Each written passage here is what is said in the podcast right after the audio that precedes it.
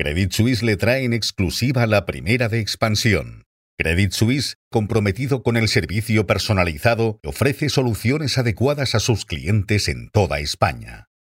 Buenos días. Pedro Sánchez será investido finalmente esta semana presidente del Gobierno por mayoría absoluta. Repasamos el coste político y económico de la investidura. Además, les hablamos de CRRC, el fabricante de trenes chino, que quiere desembarcar en España, y nos fijamos en las cifras de la banca de inversión.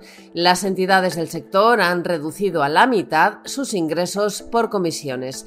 Desvelamos también qué espera Bank of America en relación a la evolución del IBEX y los planes de OpenIA para construir ordenadores tan inteligentes como los humanos.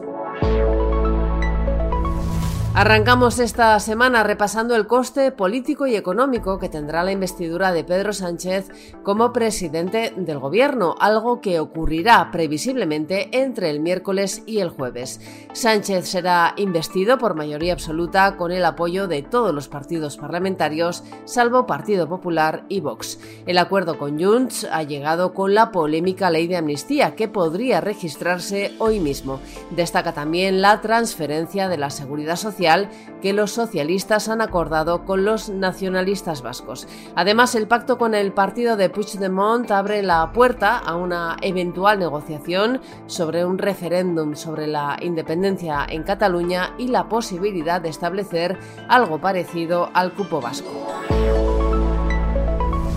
CRRC, el mayor fabricante de trenes del mundo, explora entrar en el mercado español con el objetivo de situar sus trenes de velocidades alta y muy alta que rivalizan tecnológicamente con los mejores trenes europeos. Es una compañía china con capacidad de fabricar hasta 200 unidades de alta velocidad al año según fuentes consultadas por Expansión, directivos de la multinacional han estado de visita en España analizando líneas donde podrían circular sus trenes eléctricos. Hay en Europa operadores dispuestos a comprar tecnología china porque los grandes fabricantes europeos no tienen capacidad para atender la demanda. Nos fijamos también en la banca de inversión porque ha perdido en dos años la mitad de sus ingresos. JP Morgan era el líder de la banca de inversión mundial en los nueve primeros meses de 2021. Goldman estaba en segunda posición.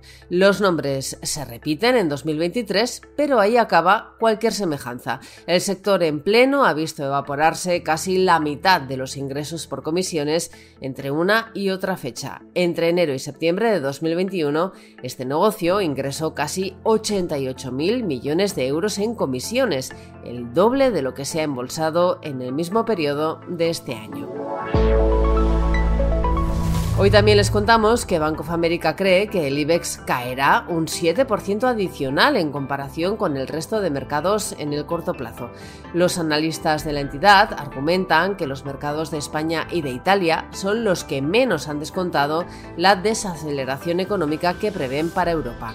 Además, les hablamos de la entrada del fondo GPF en la academia del tenista Rafa Nadal y de la situación de emergencia en la que está Islandia. Se han producido miles de pequeños terremotos durante el fin de semana que anticipan la erupción de un volcán.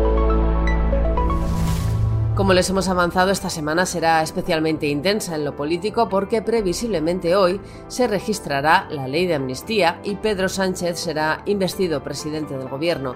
La oposición reunió ayer a cientos de miles de personas en las concentraciones convocadas por el Partido Popular en toda España y se prevé que los próximos días seguirán las protestas ante la sede del PSOE en Madrid. Y en este contexto, la patronal COE ha convocado una reunión extraordinaria de urgencia de su comité ejecutivo. En la bolsa del IBEX 35 parte hoy desde los 9.371 puntos.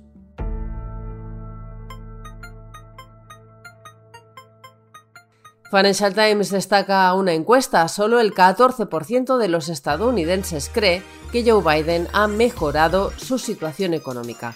Nos cuenta además que OpenAI, la compañía de ChatGPT, busca financiación por parte de Microsoft para construir ordenadores tan inteligentes como los humanos.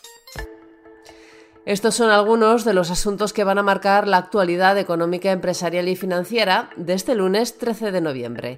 Soy Amayor Maechea y han escuchado la primera de Expansión. Nos pueden seguir de lunes a viernes a través de expansión.com, de nuestras redes sociales y de las plataformas Spotify, iBox y Apple.